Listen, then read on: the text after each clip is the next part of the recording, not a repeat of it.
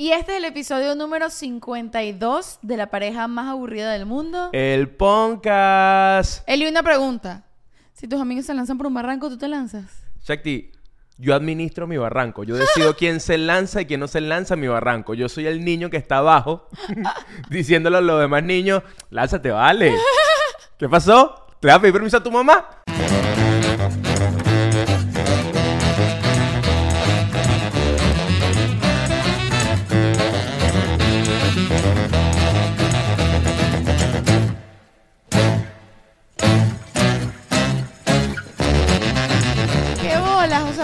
Ese niño. Eh, Tú eres no, el la- Ya va, no le dimos la bienvenida a Tintán. Muy importante cada episodio. Bienvenido Tintán. Tintán, no sé si últimamente o siempre lo ha hecho, pero me estoy, me estoy dando cuenta que Tintán come primero antes de arrancar el episodio. Para arrancar con energía. Cuando nosotros nos sentamos ya que vamos a arrancar, Tintán se va a comer, come y después viene para acá. Es muy loco, es muy loco.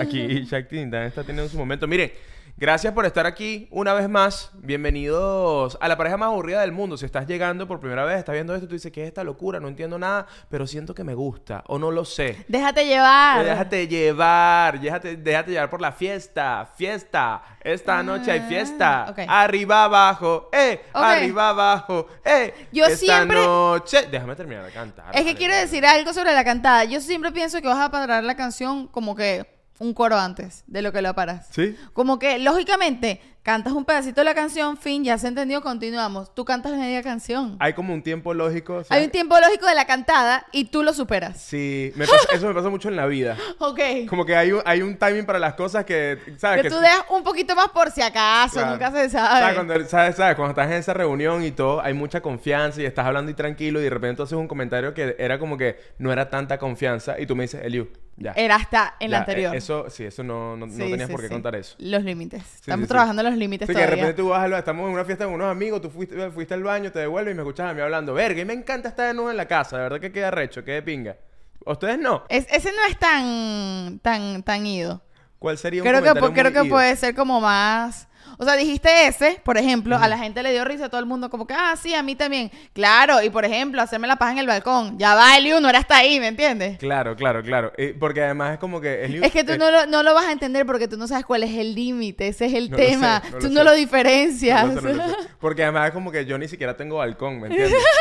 Esa es la parte rara, como que ¿cuál balcón?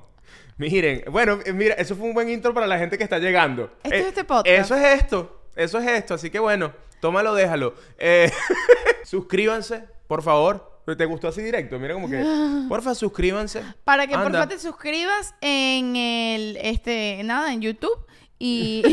Y en todas partes, en esta- eh, hace poco eh, aprendí este, que Coño, puedes... Eliu, hace un par de meses, ¿no? Bueno, sí, pero, pero en YouTube ya lo sabía. Pero en Spotify, o sea, tú puedes seguir también que sin Spotify, Claro. Apple Podcast. Puedes comentar en Spotify, puedes dejar reviews en Apple Podcast. Pero ¿sabes qué es raro de los comentarios de Spotify? Que no puedes contestarlos. Sí, ¿verdad? O Pero sea, quiero que sepan que los leemos todos, aunque Spotify no nos deje comentarlos. Mira lo que está haciendo Tintán. Él creo que se le cayó algo dentro del mueble y él está ahí como un avestruz. Él tiene un universo allá abajo. Él tiene un universo paralelo, como el universo que puedes tener tú en Patreon. ¿Qué tal? ¿Qué? ¿Qué hay en Patreon, Eliu? ¿Qué hay en Patreon? Yo te iba a preguntar, ¿qué hay abajo del mueble que Tintán busca tanto? Tintán paga 5 dólares para estar allá abajo. Literal.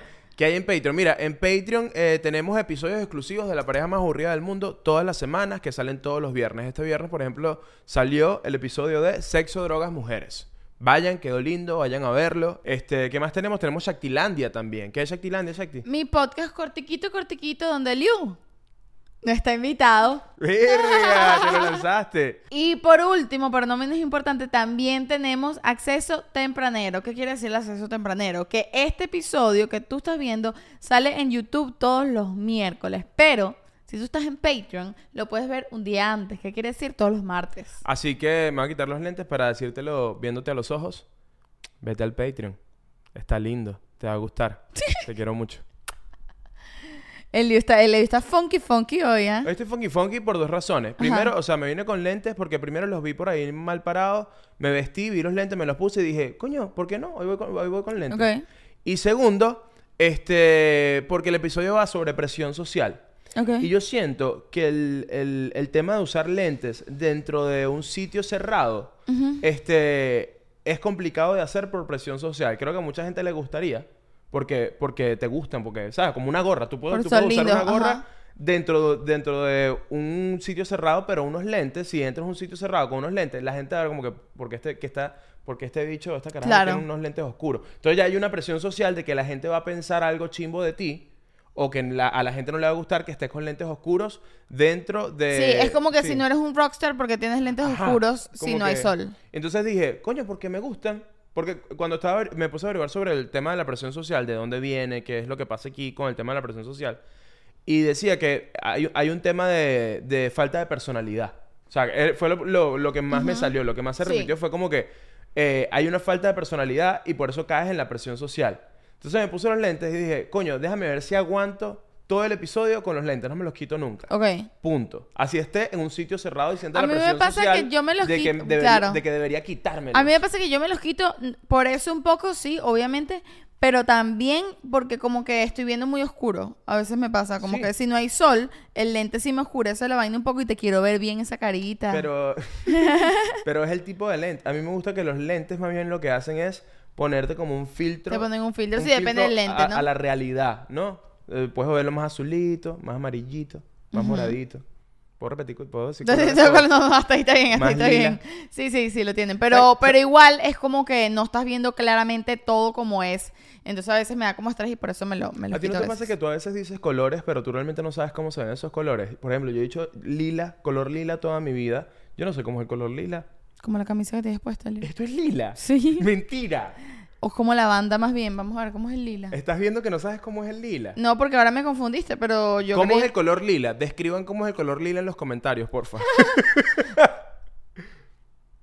lila, no, no es. Baja, No, bueno, es parecido. Un poquito. Ya lo que pasa es que tú buscas en Google color lila- y hay siete colores distintos. Epa, Dime tú. Lila es mi color favorito. El lila. Es que es la aquí. diferencia entre el púrpura y el violeta. Color lila aquí, ¿ok?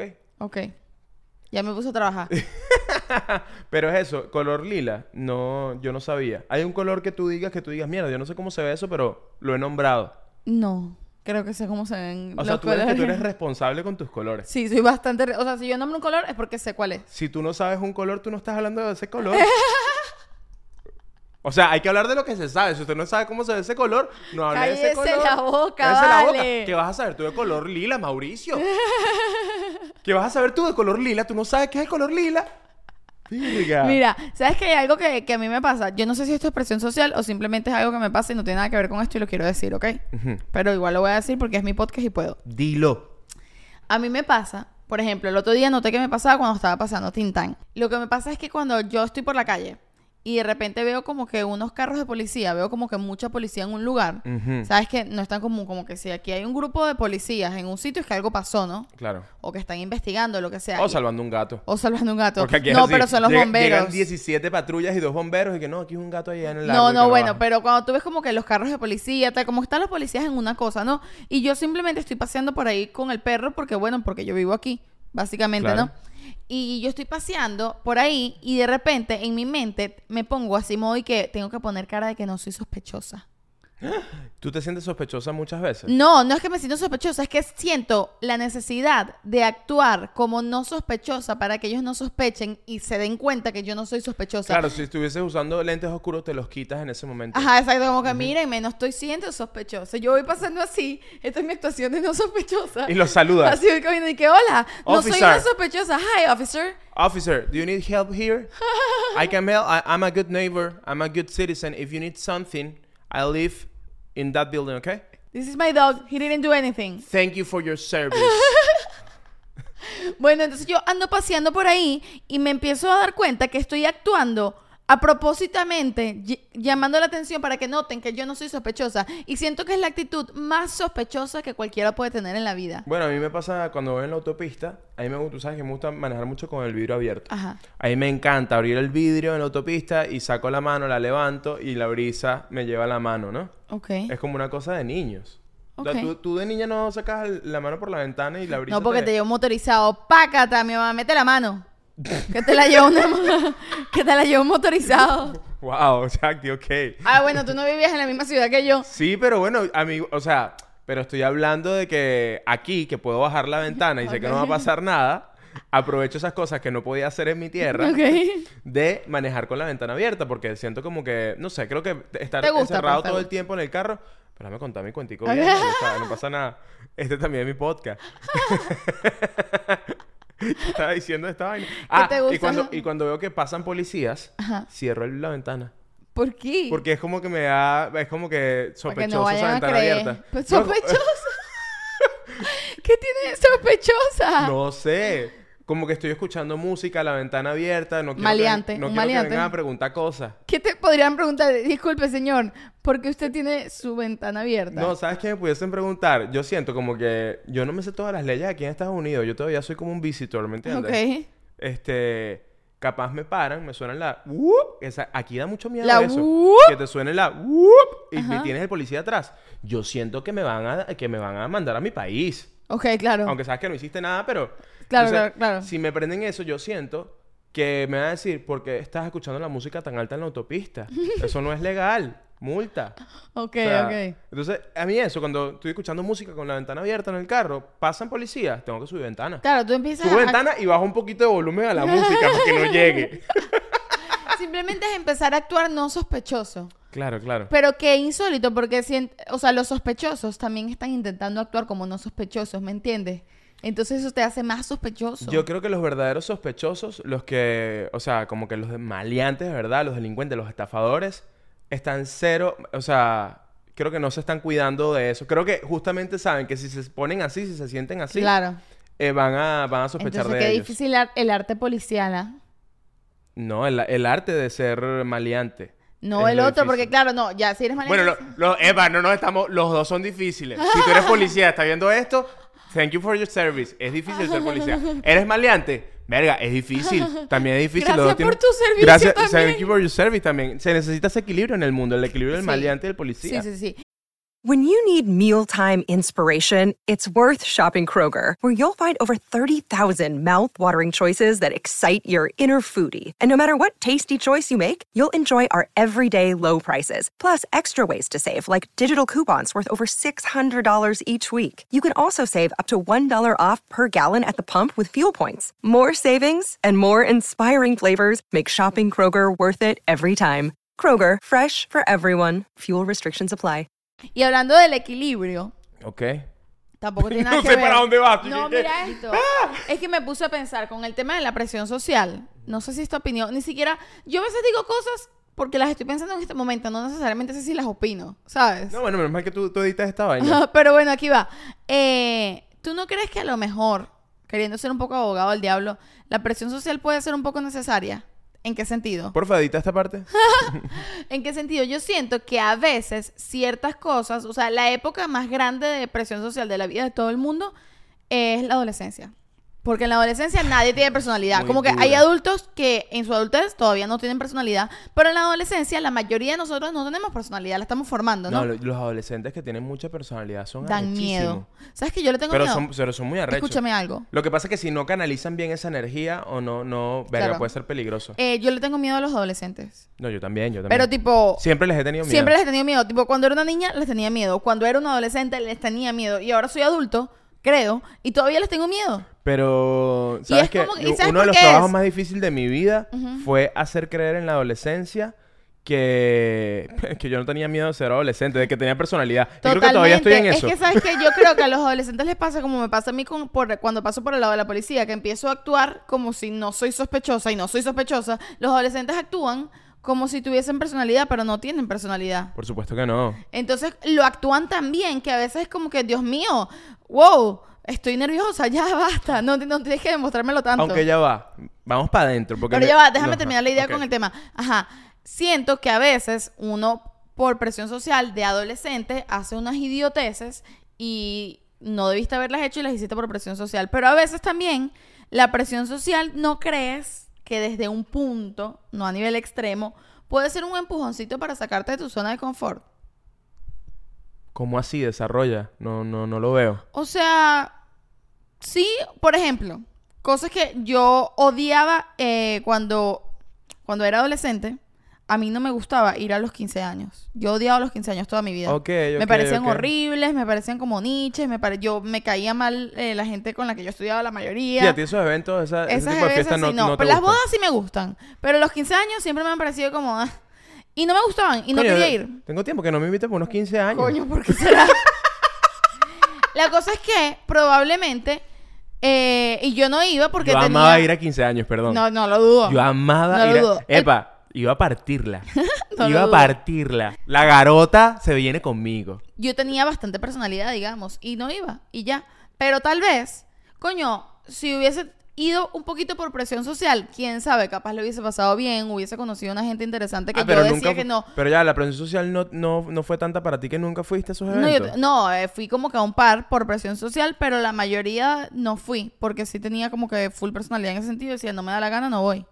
Pero fíjate que, qué loco esto, porque tú estás diciendo algo, dijiste, coño, es que los adolescentes no tienen personalidad. Y yo creo que tú eras un adolescente seguro con mucha personalidad. Yo siento que yo tenía más personalidad adolescente que ahorita. O sea, no más Oh, personalidad, eso no. está- es- no, pero eso está interesante. Pero yo siento que yo tenía muchas menos inseguridades como adolescente de las que tengo ahorita. Oh, ok. Porque yo siento, y esto obviamente no todo el mundo es igual, pero siento que adolescente, y esto sí yo siento que es un poco común, tú sientes que eres inmortal un poco. Te sientes el dueño del mundo. No sé, a mí me Sí. pasaba que yo sentía que yo era la más bella, la más arrecha, la más bla, bla, bla, cuando era una carajita porque era como que un poco ingenuo con respecto a la vida.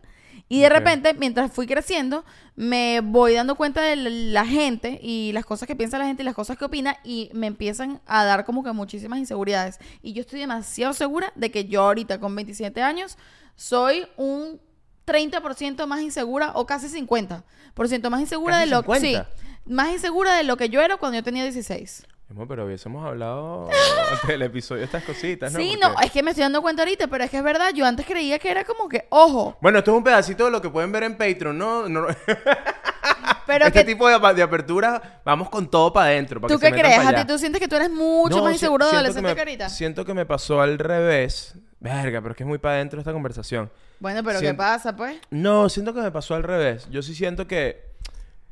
Eh, tú hablaste, claro, de un término que me parece súper interesante, que es el tema de en la adolescencia. Es jodido hallar tu personalidad porque estás muy ocupado pretendiendo tener una personalidad que es la, la del lado y la del otro y la del otro. Exacto.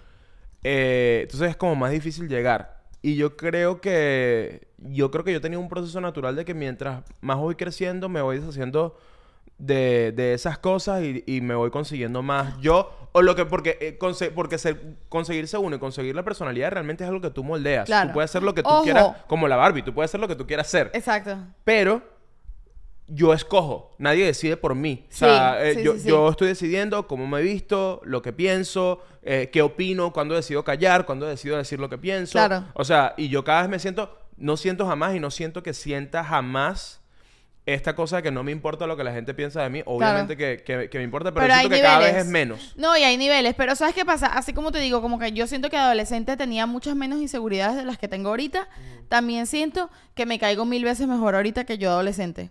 Ok. ¿Sabes? Como claro. que siento que yo adolescente era mucho más fake de lo que soy ahorita. Claro, sí, o yo sea, entiendo. aunque tenía más personalidad, era una personalidad más armada, era de mentira, era una personalidad de adolescente intentando tener una personalidad, ¿no?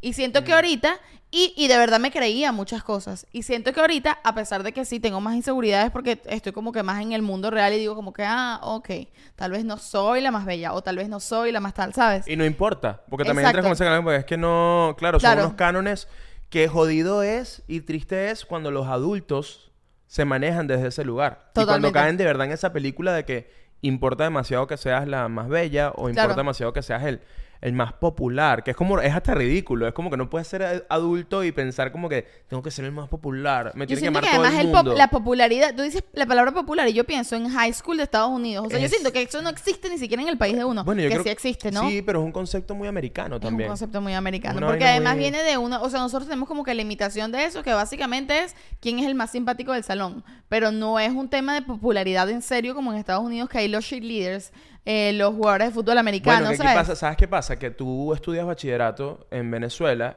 y tú puedes tener un bachillerato de mierda y estoy casi seguro que eso no va a influir En tu eh, futuro. En tu futuro. Ojo, emocionalmente, por supuesto que sí. sí, No, o no, a nivel o- profesional. Pero a nivel profesional, eso capaz no impacta. Tú puedes ser muy bueno en lo que sea que tú vas a hacer y, y en el 2023 vas a tener buena chamba, vas a, Claro. vas a tener un grupo de amigos cool. O sea, Sí, y es a mí me pasaba eso. Yo sentía pero que en la- Estados Unidos, Ajá. el que tú seas cool en high school, bu- muy bueno en tu, en tu, en tu peo y que seas, eso puede influir demasiado en, en, Y en- no en el necesariamente college cool, el- sino tiene, puede influir mucho en si exacto, si jugaste fútbol americano, puede que seas un Sí, que- deportista que, que de sea- que verdad. seas, pa- que seas parte de, de, De grupo, de grupos cool según Sí. los estándares de la sociedad. Aquí si tú jue- juegas básquet o fútbol americano en el, en, en el high en el school. high school o en el college, coño, eres importante. Aquí la gente sigue el deporte de college. Claro. Eso es una vaina muy demente. Como no, que- y que pues y significa que tal vez si puedas jugar deportivamente en serio después. en profesional.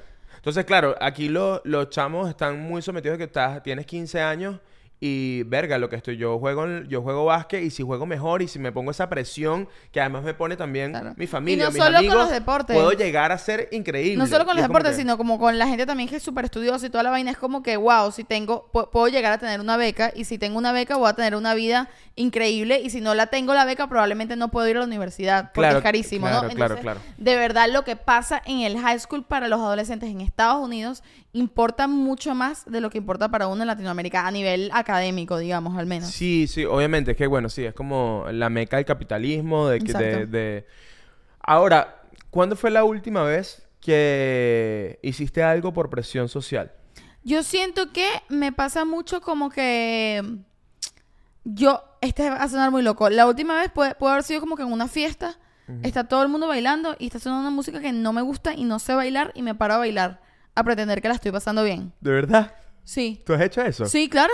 ¿De verdad, chamo? Claro, y es como que esta música ni siquiera la entiendo, la estoy bailando pero no me la sé, pero bueno, todo el mundo está bailando, sería demasiado raro y sería demasiado merlina de mi parte estar sentada en una silla así con cara de culo y todo el y mis amigos la están pasando bien, ¿me entiendes? Y es como que bueno, la pasaré bien. ¡uh!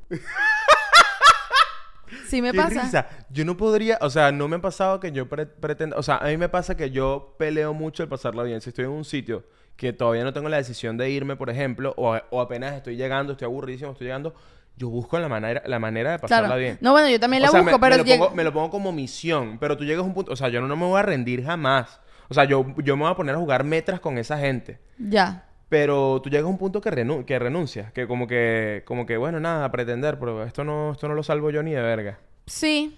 Como que no, y no quiero, tampoco quiero ser como que, no quiero domar la fiesta ni que hacer lo que, que todo el mundo haga lo que yo quiero. Tipo, tampoco tengo como que esa personalidad de, bueno, y ahora hagamos esto, tal. Menos cuando jugamos papelito, porque cuando jugamos papel- papelito, si no es con tus reglas, no se juegan esa vaina. Exacto. Pero Sabes que resto, antes jugábamos mucho papelito, ya la gente no quiere jugar Ya no papelito con tenemos Shakti. amigos. Pero la gente no quiere jugar papelito con Shakti, Shakti papelitos y Shakti que bueno, las reglas son estas, es así, así, Soy así. asado. divertidísima. Invítenme a jugar papelito a sus casas. No, mentira, no iré. Eh, ¿Qué fue lo último que tú hiciste por presión social? Este emigrar. What? ¿De verdad? No, por supuesto que Ah, no. ok. Pero se me vino esta imagen, eh, esta imagen, este personaje debe existir, que, que ves a tu país todo emigrando, todo el mundo está migrando, migrando, migrando, migrando. Y bueno, tú no quieres emigrar mucho, pero coño, todo el mundo está migrando, ¿me entiendes? O sea, todos tus amigos, todas tus familias. eso es tener demasiada cero dices, personalidad. Bueno, pero ¿Tú, ajá. ¿Tú crees que hay gente que haya migrado por presión social? Yo creo que sí. ¿De verdad? Sí, sí, sí. Está raro el concepto, pero Sí. creo que puede, puede llegar. Bueno, ok, pero no nos Por- cambies por- el tema. ¿Qué fue lo último que tú hiciste por presión social? Coño, creo que lo último que hice por presión social, porque además fue como que. Fue una presión social consciente. O sea, como que. Y es que tú sabes que en Navidad nosotros no hacemos nada. O sea, no decoramos la casa, no. Entonces yo hice un pernil. O sea, como que como no hicimos nada en Navidad, como no hicimos nada en Navidad, yo dije, coño, nadie va a hacer comida navideña en esta casa. Y dije, coño, yo quiero, me voy a hacer un pernil. Y, y, y creo que nació desde la presión social del FOMO de que todo el mundo está celebrando Navidad. Claro. Yo quiero celebrarla de alguna manera. No, pero no de alguna manera. De la manera que se debe celebrar. Porque tú puedes celebrar como tú quieras. Pero tú querías celebrar haciendo un pernil, que es lo que se hace. Porque es que la presión Claro. social también es un tema cultural. Porque uno asocia presión social con una vaina adolescente. Cosas que le pasan a los adolescentes. Y la realidad es que todo el mundo No, vivimos en presión social vivimos en presión social y depende de tu edad, generacionalmente hay distintos tipos de presión social. Por ejemplo, a mí me parece, uno siempre dice como que, bueno, esta persona tuvo sexo por presión social, fumó por presión social, eso es como los clásicos que tú piensas, pero hay demasiados niveles. Bueno, de- piénsalo en las redes sociales. Hay cosas como que tú todo el tiempo estás pensando, coño, ¿será que puedo decir esto? ¿Será que no puedo decir esto? ¿Será que esto lo toma mal? ¿Será que puedo hacer este chiste? ¿Será que no puedo hacer este chiste? Este, ¿y por qué estás pensando todo su tiempo? Porque hay unos, hay unos cánones, hay como Claro. que unos estándares, sí, como que a- en la sociedad te dicen qué debes decir, qué no debes decir. De. Depende mucho realmente de tu grupo, porque tú piensas, tú piensas, no, esto es, esto no se puede decir, pero es como que no, no, eso es dentro de tu grupo social, Claro. dentro de tu minúsculo Claro. eh, universo, que tú dices, coño, no, no, no se puede, no, estas cosas no se pueden decir. Pero hay otros donde la gente habla y no, no le sí, sí, importa. no, dep- otros- depende de tu grupo, porque es que, claro, además cada universo está en un mundo que yo a veces leo unas cosas y es como que, wow, esto es todo lo contrario de lo que estaría bien en mi universo, ¿no? Y es como Sí. que para el universo de esa persona, eso es todo lo que está bien. Por ejemplo, a mí me pasa como que cosas casuales que uno ve como comúnmente que ah, para mí son presión social. Por ejemplo, en Latinoamérica es demasiado común que cuando nace una bebé niña le abran zarcillos recién nacida. Ah, jamás Y a mí eso en me parece, a mí me parece, o sea, me parece que le estás abriendo un piercing a un bebé Ok. en las orejas, pero como está socialmente aceptado, Claro, que en la oreja sí. ajá, que, la ore- que en la oreja sí, Claro. tú decides como por tus propios medios abrirle un hueco en la oreja a tu bebé, solo si es niña. Qué ¿Eso no te parece demasiada presión social? Que arrecho, Shakti está proponiendo en este momento que si tienes un bebé, le abras huecos en las orejas, pero también le hagas el piercing en el ombligo de una de una vez. Es como que, ah, bueno, Si lo vas a hacer a lo completo. Claro, porque la gente, la gente te, te, te cae como que no, eso lo hace para que, para que cuando está bebé no le no va a recordar el dolor y más grande eso no duele. Yo, ah, bueno, Claro, pero es el septum de una vez, los zarcillos y el del ombligo y le haces un tatuaje. Claro, porque el, ¿Qué tema es que, porque el tema es que si tienes zarcillos o tienes los huequitos, eres niña y si no eres niño. Claro, es así. Es una locura. Y No lo es. había pensado. Y no sé, a mí eso siempre me ha parecido terrible, por ejemplo. Y creo que es una cosa que se hace por presión social y nadie opina de eso como presión social, ¿me bueno, entiendes? hablando de zarcillos, yo pequeño, yo me puse, mi- eh, estaba de moda como el tema de tener como un solo zarcillo de un lado en- Ajá. entre los hombres, pues. Ajá. Eh, pero ni de verga yo me voy a abrir un hueco, estás loco. En mi casa no. O sea, que Claro. estás abriendo un hueco. Y además, bueno, chamito, pues tienes 13 años, 14 años, no, no hace eso. Que bolas que ahorita lo pienso y de pana cuando tienes 13 años, abrirte un hueco, en la- un hueco en la oreja. Es una Claro, bueno, en esa época sobre todo, Pero- ¿no? Yo creo que ya más hoy en día. Ojo, Depende- y las niñas también. que- y de- te voy a decir una vaina. vives, ¿no? La excusa de la gente de no es para que no le duela después, esa mierda no duele. No es como, o sea, como abrirte un zarcillo en otra parte, un piercing, otra, hay partes del cuerpo, o sea, la lengua debe doler un montón. ¿Me quieres abrir un, Pero un el del... de zarcillo? No, yo misma no. Podemos ir a un sitio que alguien profesional lo haga. Alguien profesional es alguien que pidió trabajo hace dos días ahí, se lo dieron y le dieron... El, te pone alcohol y hace la mierda, ¿no? Y, vi- y vi un tutorial Y en vi un YouTube. tutorial en YouTube. Total. Pero no soy yo esa persona, yo no vi el tutorial. Pero lo que voy es que por, por presión social estaban los zarcillos estos que son de imanes. ¿No? Ajá. Y yo me puse uno de imán para ver cómo se me veía. ¿Y cómo se te veía? Verga, no sé. Yo sentía que se me veía cool, pero... No, vale, yo soy un tipo, ¿vale? ¿Qué es esa vaina de tener un zarcillo? Tú eres un loco. No, echa para allá, ¿vale? No, estás loco. ¿Qué es esa vaina?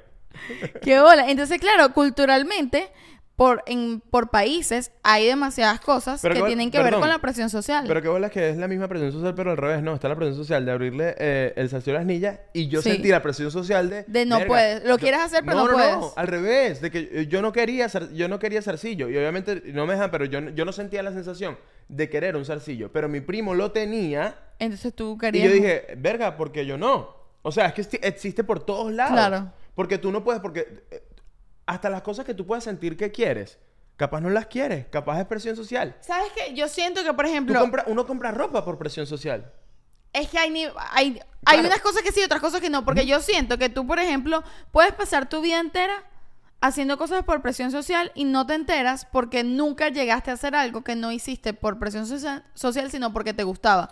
Y como no conoces la sensación de felicidad o de gusto realmente de hacer algo por placer y no por presión, tú crees que todo lo que has vivido es placer y no presión social. Y al final de cuentas es presión social. O sea, tú me estás diciendo que todo gusto es adquirido, que realmente a uno no le gusta nada, sino que... No todos. Hay unas cosas que te Pero gustan ¿cómo de verdad. sabes? Porque te gusta de verdad. Ah, Pero o ¿cómo sea, sabes que te cuando, gusta de verdad? cuando pasa lo sabes. Tú dices que tú y yo estamos casados por presión social. No lo sé. No, o sea, te, iba a decir, no lo sé. Miren, el episodio 52. No, mira, escucha. Locura, ¿ah? Bienvenidos. ¿Estás jugando Play? Brutal, espero pases tu juego. ¿Estás manejando? Coño. Espero llegues al lugar que quieres llegar temprano, que no te agarre tráfico. Eh, Estás cogiendo, ponle pausa para que no te pierdas lo que estoy diciendo que es importante. ok, no, pero no, deja a esa gente tranquila, ¿vale? ¿Estás en, en un funeral? Bájale volumen, respeta. Respeta. Estás en un sitio sagrado. Y mi sentido pésame. Ok. Eh, yo creo que no es como que. Como, ¿Cómo sabes si lo que hiciste fue por presión social o porque realmente te gusta? Yo creo que cuando uno hace algo que a uno realmente le gusta, uno siente algo distinto. No sé con qué te Es un pasará. a ti. cosquillo distinto. Es un cosquillo distinto. A mí me No pasa sé- cuando te beso. Eso. ¿Qué pasó, pues? A mí me pasa cuando, bueno, otra cosa. Ah, bueno, pero pues, Chucky, No, no- mira, Chucky, tampoco eh, así. A mí, cuando, por ejemplo, no sé, si te pasara con la música, o cuando estás actuando, o cuando estás haciendo alguna actividad que te apasiona mucho, que la haces, tú no te sientes distinto, o cuando haces otras cosas, o cuando vas a una fiesta y la pasas demasiado bien, y comparas esa fiesta con otra fiesta y dices, verga, yo nunca me había divertido antes hasta hoy, ¿sabes? Sí, ¿no? Como Qué que bueno yo que siento- to- yo siento que todo está como en lo básico. Es como en las, en las sensaciones de cuando eras un bebé que los niñitos están en el preescolar y uno decide eh, jugar con los legos y otro decide lanzarle un taco en la cabeza al otro. Son decisiones de niños, ¿me entiendes? Claro. Como que, como que, coño, Miguelito, ¿por qué le lanzaste un taco en la cabeza? Coño, porque fui feliz, le quería lanzar un taco en la cabeza. Ok. A lo que voy con esto es que en ese momento la maestra le dice, no, tú no puedes hacer eso. Pero el niño entiende que no lo puede hacer. Dice, ah, coño, no lo puedo hacer. Pero a él le gustó jugar de esa manera. A lo mejor él va a ser un gran pelotero lanzando vainas. Le gusta lanzar vainas. Pero a lo mejor deja de lanzar vainas toda su vida y descubre tarde que a él, que a él le gustaba jugar pelota. Ok, sí entiendo. ¿Entiendes lo que- Sí, lo sí, que sí, quiero decir? Sí. O sea, está, sí, es una... Por- porque lo que quiero decir es que hay presión social en todos lados y es inevitable, ¿me entiendes? Entonces, eso hace, coño, que arrecho, que arrecho ese viaje, ¿viste? Porque eso hace que uno se pregunte de pana, verga. Porque a veces las cosas, Chakti, son tan parecidas a las originales que te puedes confundir. Que Te puedes mejor- confundir. Que tú dices, verga, pero yo soy feliz en esto. Y dices, ve a terapia, anda a ver, a ver si de verdad eres feliz en o eso. sea, no, como la gente que siempre dicen, no, esta vaina, esta vaina de Twitter que es como que alguien dice como que, verga, qué bola es que mi novio me dijo que me quería mucho y es como que, verga, ti nunca te han querido de verdad, ¿me entiendes? Eso es lo mínimo, ¿sabes? Claro, claro. Es un poco como que esa cosa. Claro, y pero, pero por ejemplo, tú creciste haciendo teatro. O sea, desde pequeñita tú estabas Sí. en una sala de teatro de, de pequeña. Mira este ejemplo. Cuando yo quise ser actor, yo me, yo me topé con un flyer. Vi una, primero vi una obra que me pareció increíble. Yo tendría 16 años, la primera vez que vi una obra en vivo. O sea, Wow. este, pero yo hice una obra en mi colegio y me encantó hacer la obra en mi colegio y eh, como teatro escolar. Pero la primera vez que vi algo profesional, que así como que mierda, profesional, me acuerdo que tendría como 16 años, me voló la cabeza. O sea, lo Ok. vi y fue como que, ¡Ah! amo esta Sí. mierda. Y busqué un flyer de un curso, pum, y me metí. Le dije a mi mamá, quiero meterme. Mi mamá me, me, me pagó la inscripción, métase, hijo, me metí. Y me encantó. O sea, es como que me encantó. Yo siento que eso fue como un, un proceso, una decisión mía que no fue por presión social, como que yo lo busqué, yo lo estaba buscando todo el tiempo. Pero a ti en tu casa, el teatro y la actuación era como una misa. Entonces, ¿cómo sabes tú realmente que a ti te gusta la actuación? Y no fue una presión social. Uy, hoy estamos muy intensos. No, realmente, ¿sabes por qué? Porque no, mi hermano no hace teatro, por ejemplo. Ok, tiene mucha personalidad. O realmente no era una cosa de presión social en mi casa. O sea, a mí nadie me, o sea, a mí nadie me obligó a hacerlo ni me dijo como que, o sea, sí, puede, sí pudiese haber caído ahí, pero sé que sin, ¿sabes qué? Es, es algo trabajoso. Si de verdad no me gustara, no, lo habría dejado de hacer porque le tienes que poner full esfuerzo, ¿me entiendes? Pero- es como que es como un podcast. Si nosotros estuviésemos haciendo este podcast por presión social, lo hubiésemos dejado al episodio 10 porque Ah, es un trabajón. dices que las cosas que, que se hacen por presión social no duran. Es que ameritan mucho esfuerzo, ¿me entiendes? Pero, pero yo creo que a veces te lo puedes comer con patatas así, tipo como Bueno, que, sí. Por, por ejemplo, en tu, en tu casa o en la casa... O sea, el tema de la presión social no es una cosa como que hazlo, lo tienes que hacer. Pero, No, por ejemplo, no. si tú admiras una... por- e, uno, tú admiras una amiga tuya, tu mejor amiga, que a ella le gusta, este... Le gusta... O no, más bien, una figura de autoridad. Tú ves que a tu papá le gusta mucho eh, el arte, el teatro, la Claro. actuación. Entonces, sin él No, decirte y- nada, se tú alaba dices- a la gente que hace eso. Exacto, tú dices, wow, entonces lo arrecho es, hacer- es ser eso. Claro. Es, es como lo- los hijos de, de médicos. Sí, Normalmente los médicos todos son médicos, ¿no? Entonces hay como una presión social de que, coño, mi papá, mi abuelo, mis abuelos fueron médicos, yo voy a ser médico. Pero justo te iba a decir eso porque he, he leído mucha gente y he escuchado mucha gente y mucha gente me lo ha dicho como que está estudiando una carrera que no le gusta y la está haciendo porque es lo que quieren sus papás.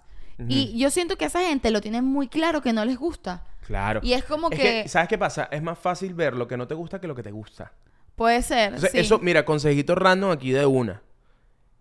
Es muy importante que veas, no te concentres, a veces es importante no concentrarse en buscar lo que te gusta, porque hay muchas cosas que te pueden gustar, sino ver qué es lo que no te gusta, cómo no quiero vivir, cómo no quiero pensar, cómo no quiero andar, cómo no quiero comer. Porque a veces uno piensa, verga, ¿qué quiero comer? Me provoca todo. No, no, no, piensa, ¿qué no quiero comer? De bolas. Que, que- que sé que me cae, que sé que me va a caer mal, que sé que me. Entonces, ahí por descarte llegas a lo que a lo que realmente, te, gusta. Creo- ah, mira, creo que es por esto ahí. lo hicimos, lo dijimos en un episodio, sí, en el episodio de las metas, algo así como cuando no tenías clara, claras tus metas de vida, que es muy difícil tenerlas claras, es como que bueno, busca tu- tus antimetas, ¿no? Que es lo que no quieres y por descarte vas a llegar a lo que sí. Y estaba pensando con todo este tema de la presión social, que yo siempre he pensado que el, el hate en redes sociales, en redes sociales como Twitter, por ejemplo, y en todo en general, pero sobre todo en Twitter, es un poco presión social. Es decir, si mi grupo de amigos le está lanzando, le o decidimos en mi grupo de amigos que odiamos a Shakti. Shakti. Odiamos a Shakti. Y es como que, verga, yo no puedo admitir que me gusta Shakti o que simplemente no es que me guste, que no la odio. Porque pues, imagínate. Porque no- imagínate, o sea, mi entonces ya es parte del, del- de nuestro vibe. Pa- Para yo encajar en este grupo, tengo que lanzarme el mejor chiste en contra de Shakti. Claro, ya es Y una Twitter, dinámica, ya es una dinámica interna Y por que ejemplo, no tiene nada que ver lugares como. Twitter son de ese hecho, ya no juego. existe, ahora es ex. Ahora es ex. Son ese juego. Son es, vamos a ver quién lanza el comentario más gracioso y maldito dentro de una gente, un montón de gente nula. Intentando hacer el comentario más gracioso y malo sobre una gente medio relevante que también es medio nula. Es que y es- es como es que un deporte, es una actividad. Es, una actividad y es una actividad compuesta por pura presión social. Y es como que, verga, qué bolas que nosotros vivimos creyendo que la presión social es una cosa y se ve de una de esta manera, que es el adolescente que fuma para encajar con sus amigos. Shakti, Y tú acabas están- de hacer un clip metiéndote con la gente de Twitter. Eso es peligroso, ¿viste? Yo no quiero saber nada de Twitter. Yo ni siquiera, yo solo en Twitter reposteo cosas y a veces digo algo, pero yo ni siquiera leo Twitter, no me gusta. Creo que también has dicho aquí que Twitter es tu, es tu red social menos es mi favorita. red social menos favorita porque siento que es muy tóxica. Ojo, todas las redes sociales tienen muchísima presión social, pero la de Twitter la veo tan claramente que me ladilla. Pero no, no, todo el mundo en Twitter es así. Pero bueno, sí, yo, yo entiendo. Y, y además eso es algo bien sabido, que Twitter es como una fosita ahí. Sí, que, es que- oscurita. que- bueno, de hecho creo que todo el pedo... como jugar a hacer todo bullying. el pedo de las cancelaciones yo siempre lo he visto por Twitter. Nunca lo he visto ni Mira, por a veces TikTok, cancelan a gente- Ni por Instagram. Cancelan a gente en Twitter y cuando tú sales de Twitter no está pasando nada, no, no En solo la en la vida vida real. real. en las otras redes sociales tampoco. Es Sí, como como que que es no. algo solo de Twitter y es como que conserva Twitter tiene, ¿sabes? Sí, sí, sí, claro, claro, claro. Ojo, obviamente estoy hablando de la gente que lanza odio en Twitter y que se mete en Twitter a solo lanzar veneno. Obviamente yo sé que en todas partes hay gente diciendo cosas lindas, hay gente como que no hay gente mala en todas partes, pero cuando caigo en esos huecos en Twitter siempre me da fuladilla, entonces por eso siento que Twitter es como que donde es- donde se aglomera más la cantidad de gente que se pone así de, de tóxica. Así. Mira, ¿sabes que yo busqué? Este... Le pregunté a ChatGPT. ChatGPT, ¿cómo puedo evitar la presión social? Ay, ¿qué te dijo? Me dijo lo Yo- yo, siguiente. perdón, quiero decirte algo. Yo siento que le quiero poner como que un nombre al ChatGPT, tipo, porque estamos hablando full. Y yo siento que, o sea, Alexa tiene su nombre, ¿me entiendes? No, pero no quiero seguir humanizando máquinas. No, ¿por qué? No, ChatGPT está bien. No, Ok. porque le cojo cariño y después... Es que para mí ya tiene una personalidad, ¿me entiendes? ChatGPT. Siento que le puedo poner un mejor nombre, pero bueno, ok. Chayi. Chaggy. Chayi. Chaggy. Chayi. Chaggy. Chayi. No, estamos diciendo cosas distintas. No. Hablando de Chaggy suena como casi Shakti. Chaggy me dice eh, una- unas tías, unas abuelas que no pueden pronunciar mi nombre, me dicen Chaggy. No, a ti normalmente Chayi, te, te Chati. dicen, te dicen, no, Chaki. Chaki y Chati. Chati, te dicen Sí. Chati. Pero eso me molesta menos a que escriban mi nombre con Y. Ah, Shakti. Con, Con Y. Y. Esa, me, me- esa me molesta demasiado. No sé por qué. Me encanta que para ti es como demasiado normal. Como, coño, ¿cómo no sabes que Shakti es con I latina? Coño, sobre todo, yo entiendo que si lo, nunca has visto mi nombre escrito, pero si me conociste en internet y me estás contestando un comentario de algo que yo monté, estás leyendo mi nombre dos veces. Ya, ya, ya. o sea, obviamente, si no sabes escribir Shakti, buscas cómo escribirlo, porque se te ocurriría que es Y si igual estás leyéndolo, ¿no? X, eso es, es como que de dónde sacas la Y. Pero en fin, la Diga, cosa a mí es no que... me- yo soy, yo con esas vainas soy, o sea, mi nombre, yo creo que es No, raro. para ti no te gusta el Eliud. Cuando te ponen, dicen Sí, el claro, youth. pero no me, mol- no me molesta demasiado. Es Ya. como que entiendo que lo escribas mal porque no lo escri- No, es que bueno, a escribes mí no me molesta demasiado, pero digo, yo prefiero que me digan Pues lo, chati. disimula, lo disimulas muy bien. Coño, que prefiero que me digan chati a que me digan A mí no me chati. molesta demasiado, pero la verdad es que la gente que escribe Shakti con Y. Es que de dónde sale la Y. Pero bueno, X, lo que iba a decir sobre mi nombre es que me siento muy honrada, como que ayer te lo dije, tipo que me da mucha emoción que gente me ha mandado por Instagram que les ha puesto a sus mascotas mi nombre. Como que a sus perros y a sus gatos. Ok, ok, y ok, ok. tú pensarías como que, wow, ¿te gusta que animales tengan tu nombre? Me encanta. Bueno, es que la verdad tú tienes un nombre de un gato, pues. Tengo- no es que los yo gatos sé que tienen- tengo full tú nombre, tienes de, nombre de gato, pues. Exacto. Pero ayer me mandaron una fotico de, O de sea, alguien Shakti es perfecto para gata. 100% En cambio, Leo es más un nombre de un pez o de una tortuga. de tortuga. Bueno, alguien ayer me mandó Coño, no alcanzo ni a nombre de perro. Ayer alguien me mandó una foto de, de, de una perrita que acaba de adoptar y me dijo le- que se llamaba Shakti. Y yo dije, wow, qué bello. Nada, solo Pero ¿y quería qué raza eso. era? Parecía como una chihuahua, pero, ¡Es es un te- chihuahua! pero tenía mucho pelo. Shakti la chihuahua. A mí me parece genial. Mi amor, eres una chihuahua, claro. No, esa perrita es yo Por no. eso, no, por eso, Pero por yo eso. no estoy segura si era chihuahua porque tenía full pelo. Era una chihuahua. Los chihuahuas no son más calvitos. Bueno, eh, yo, eh, yo estoy seguro que era una ¿Tú chihuahua. estás seguro? Ok, Sí, ok. yo- yo vi dije, bueno, no, me parecía muy linda que hubiese una tranquilo, yo soy una tortuga. Tú eres una tortuga. Nunca, no, nunca Póngale Eliu a sus tortugas Eliu. Epa, eh, epa, si es morrocoy, no. Asco los Si morrocoys. es mor- que Chakti, por Dios. Chakti, ¿tú hoy estás? Ay, sí, O ¿qué sea, me ¿qué pasó? Es que entré en Twitter. ¿Qué, pero, tú- tú, eh, ¿Estás en Twitter o qué? No, no, no. Pero me dan miedo los morrocoys. Pero porque asco los morrocoy. Los Me- morrocoy son lindos. Eliu, los morrocoys, asco, ¿qué haces? Esos son los sonidos que hacen las tortugas cuando se aparean, creo. ¿Cómo así? ¿De dónde sacaste eso? En videos de internet. Tú estás en internet viendo videos de tortugas coger. No, en Twitter salen, pues. Ay, Dios mío. O sea, algo que, que, que pasa. Ok, pues. eh, los morrocoys, piensa esto, son unas tortugas gigantes que además son veloces. Ah, son rápidos, son muy rápidos. Son rápidos y- son malos. Pero no son tan rápidos, ¿o sí? Son rapidísimos. ¿a ti te persiguió un morrocoy? Mm, Casi. Los he visto y digo como que, wow, ese morrocoy me podría matar. ¿Pero en dónde ves un morrocoy? La gente tiene morrocoy en su casa, la gente está loca. Pero es que tú vas a casa de gente que tiene morrocoy. No más, ya no. Ya. Pero es que, y además, ¿sabes qué es raro? Tener de mascota una tortuga o un morrocoy. Yo Porque tuve sobre tortugas. todo, por sobre todo morro... Verá, qué rarito. ¿Y sabes qué pasó? Mucha personalidad de adolescente, de verdad. ¿Sabes qué pasó con mis tortugas? ¿Qué pasó? También tenía un gato. La- ¿Se llamaba Elio tu tortuga? No, tenía dos tortugas, no me acuerdo sus nombres. Verga, tenías dos tortugas. ¿Será que tú estás conmigo porque te gustan mucho las tortugas? What? No sé. Tuve dos tortugas, no recuerdo sus nombres, pero también tenía un gato. Y el gato se las comió como, como unas ostras. Cuando fui a ver las tortugas, quedaban como el caparazón solito, sin nada dentro. Chakti, ¿tenías un gato que se comió tus tortugas? Sí, así. Chakti, tú hoy estás un... Oye, tengo una vaina. Tú hoy ganaste. Hoy es mi día más cancelable. Hoy tú ¿Sientes? gana- hoy, hoy ganaste, pero ganaste. No sé qué me pasa. Siempre, que- tú sabes que siempre este podcast es una puta competencia. Yo no aparecí en el juego hoy. Yo no, o sea, yo no Estoy jugué. premenstrual. No, vale, yo me voy aquí, vale. No jodas.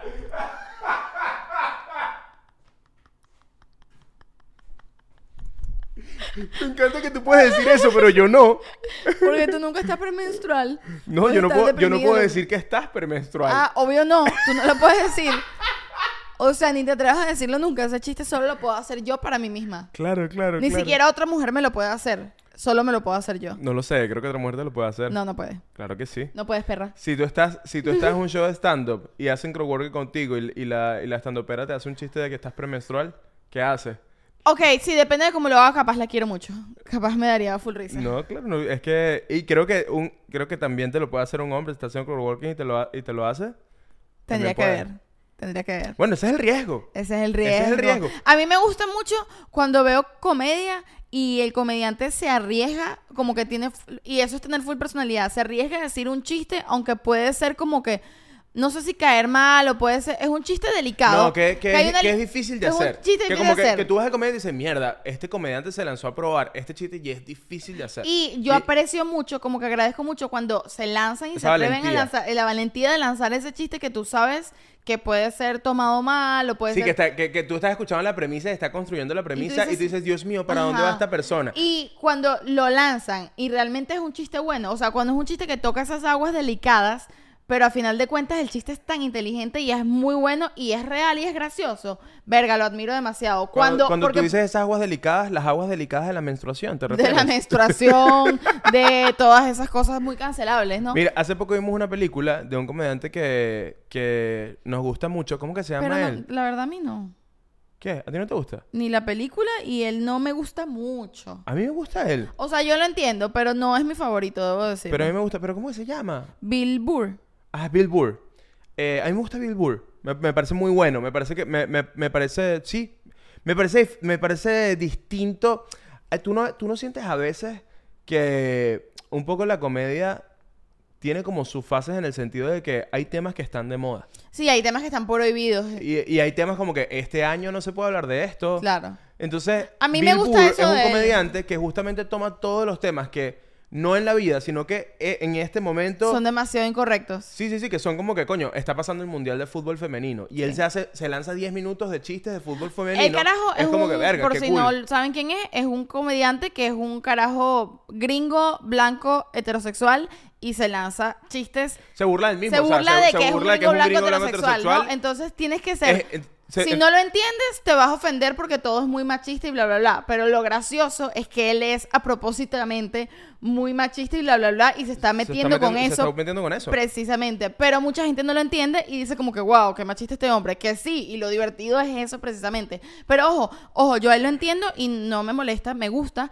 pero no siento que es mi favorito. La cosa es que, sobre todo la Pero muy película, no me interesante, porque es que tú lo describiste y, te, y tú lo disfrutas en un lugar que yo ni siquiera había pensado. Y por eso, Ok. es que, eh, por eso es que, sí, es que es interesante. Y fíjate que tú muchas veces dices como que, coño, yo odio cuando eh, dicen que como que unas cosas son para mujeres y otras cosas son para hombres. Pero, por ejemplo, tú escuchas, tú ves a Bill Burr y tú lo vas, o sea, tú entiendes su chiste desde una perspectiva Distinta a la tuya. completamente Y todo el mundo, a mí me pasa que todo el mundo, nos empezamos Porque, a hablar porque de a mí chistes, me pasa ¿no? que es como que, mierda, esto es un insight muy masculino y yo he pensado esto, pero no No me atrevería a decirlo. No, y además no tengo la, la sapiencia, ni la velocidad, ni el, ni el Claro. conocimiento para hacer ese chiste, darle esa vuelta A que mí me da. pasa que eh, me ha sorprendido mucho ver que, por ejemplo, pasa mucho en la comedia, cada quien entiende lo que le da la gana. Ah, no, cada quien entiende lo que le da entiende la lo que le da la gana y le da risa a las cosas desde lugares que es como que, por ejemplo, no sé, nos pasa con los sketches. Yo monto un sketch, montamos un sketch sobre una cosa que yo pensé que era gracioso por una razón.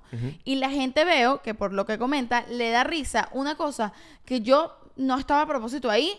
O a mí no me da risa, o no opino eso. Y entonces es como que, verga, qué risa. Este sketch es porque las mujeres somos así. Es como que, yo me muero antes de opinar eso, pero eso es lo que te da risa a ti de lo que yo hice y eso está bien también, ¿sabes? Por supuesto. Es como que, ¿qué importa? Y en el arte pasa mucho eso, ¿qué importa lo que yo pretendía hacer? no lo que importa es lo que tú recibiste. Obviamente, pero tú, no- tú crees que, entonces, Scorsese no hizo The Wolf of Wall Street y él, él, él disfrutó hacer unas cosas y unos planos y unas vainas y decía Claro. como que la película es esto y la gente está cero pendiente. Claro. La gente está pendiente de Y DiCaprio. la- sí, la y gente adiós. opina lo, lo que... Y además que el... Y entiende lo que quiere entender, porque muchas veces, no sé, tú haces un chiste sobre algo en específico. Estoy haciendo un chiste sobre las matas verdes. Y estoy diciendo, me gustan mucho las matas verdes, y en un tono sarcástico, yo qué sé. Y alguien puede entender como que, verga, gracias por apoyar a todas las personas que odiamos las matas verdes. Y alguien, y el- en el mismo post, alguien te dice como que, claro que sí, viste, hasta ellos aman las matas verdes. Y es como que no era ni uno ni el otro, ¿me entiendes? Sí. Era solo un chiste para nosotros. Pero y eso no te da una respuesta. Eso no te dice como que, ah, este... O sea, yo siento que todo acto creativo, absolutamente todo acto creativo, tiene muchas capas. Eh, ¿Me entiendes? O sea, e- este podcast. La gente puede ver este, este podcast y lo disfruta y ya. O lo disfruta, eh, disfruta la conversación, pero también eh, disfruta eh, este, cómo se ve. Este, eh, hay muchas, hay muchas, muchas, muchas capas. Este, hay gente, esto nos llegó un comentario y es como de, coño, qué cool que entre risa y risa eh, se van para temas, te- se van para adentro, se van para temas profundos. Hay gente que no está pendiente de eso ni le interesa, Claro. pero hay gente que quiere como que, eh, verga, que fino que este episodio se fue para allá y que hablaron sobre eso. Entonces, cada quien eh, le interesa lo que le interesa. Y yo creo que eso es un, un acto de libertad. y muy de, y de de tener pinga. personalidad. Claro, que es como que tú tomas, volvemos otra vez porque es, es el, es el ejemplo más simple. El disco de Bad Bunny y hay gente que lo disfruta de mil maneras. Y hay gente que simplemente no puede, no puede entrar, no lo va a disfrutar. Claro. Entonces, y todas las opciones están bien. claro, y Bad Bunny no lo, no lo hizo por ninguna de las razones por las que tú lo Claro. disfrutas. Muy posiblemente. Muy posiblemente. Este, y si creo que si tú haces algo eh, creativo y la gente lo disfruta exactamente por, por la razón que lo hiciste, creo que le faltó. ¿Y Le qué faltó pasa? algo, le También- faltó. Porque es que la obra, la obra siempre la termina el público. Y también Siempre. yo siento... Los chistes, si, no, si la gente no se ríe, no, no existe el Claro, chiste. y Entonces yo- siempre lo, ter- lo termina el Y público. yo siento también que el acto de personalidad y de no hacer las cosas por presión social, o sea, por ejemplo, en el arte pasa mucho, o en el arte siento yo que es así, que si tú haces lo que sea que sea tu arte por presión social, difícilmente va a funcionar. O difícilmente va a tener personalidad, ¿me entiendes? Como que, ah, yo voy a hacer esto, no porque me gusta hacerlo, sino porque esto va a funcionar. Pero yo- yo- X o Y. Pero yo siento que cuando tú lo haces, porque simplemente es algo que te gusta mucho a ti, para ti, por que es tu personalidad y ya, a la gente le gustará o no le gustará, funcionará o no funcionará, pero a ti no te importa. Y yo siento que eso es mucho más significativo y ahí la gente le da las interpretaciones que le dé la gana. Pero a fin de cuentas, tú no lo haces para la gente, tú lo haces para ti. No lo sé. No, no, no. O sea, yo creo que. ¿Qué hay crees una- tú? ¿Que, que tú lo haces para la gente? No, yo creo que hay un equilibrio. Yo creo que hay un equilibrio entre hacer las cosas para ti y, hacerlo para la gente. ¿En qué el acto sentido? creativo. Tú haces una película y no importa que seas Tarantino. Tarantino quiere que le vaya bien a su, pe- su- bien su película. El Tarantino no, Obviamente. no le, le va mal en taquilla y dice, bueno, pues, ¿qué importa? Igual yo hice esta película No, no, para pero mí. es distinto que a ti no te... Yo no estoy diciendo que no te importe la opinión de la gente cuando salga tu película. Eso sí te importa, pero tú no la haces. O sea, si ti no disfrutaras hacer películas, harías otra cosa, ¿me entiendes? Para encajar por la gente. No te vas a poner a hacer una película con todo el trabajo que lleva porque, la, porque es lo que se hace. Por Pero si presión te- social, ¿sabes? No, estoy de acuerdo con eso, pero sí te puede pasar que tú te generas una personalidad, ponte eres director de cine, este, y en el camino ya estás cansado de ser director de cine. Tú dices que Wes Pero- Anderson está ladillado a hacer esas películas así. O capaz. Capaz. Pero, pero Wes Anderson, Wes Anderson tiene una marca. Tiene una firma, él no dice- puede hacer y- otra y- cosa. Y quiere, marico, quiere dirigir Rápido y Furioso. Dice, quiero dirigir Rápido y Furioso. ¿Te imaginas que le hiciera como con un alter ego, como que firma con otro nombre? Puede ser.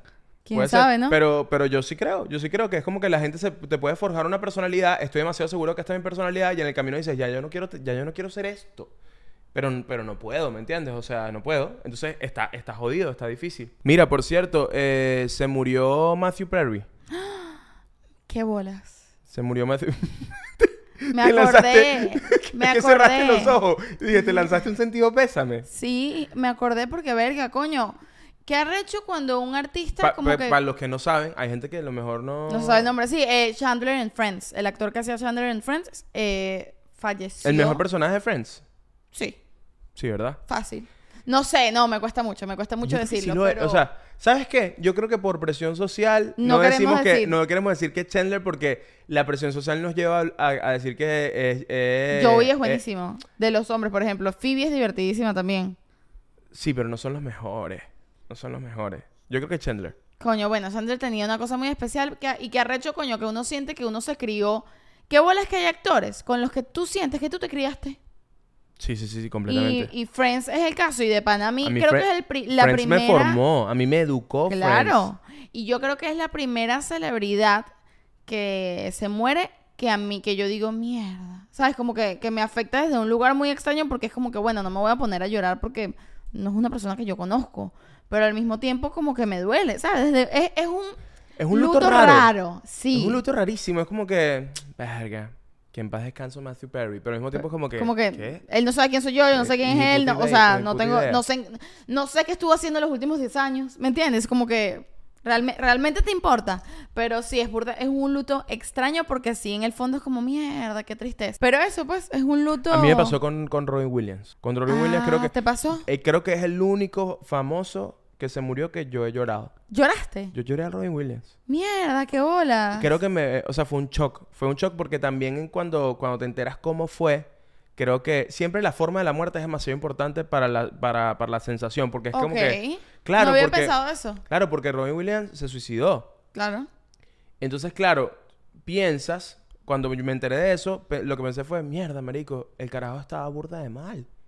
Sí. Estaba muy mal. Qué Sí. chimbo.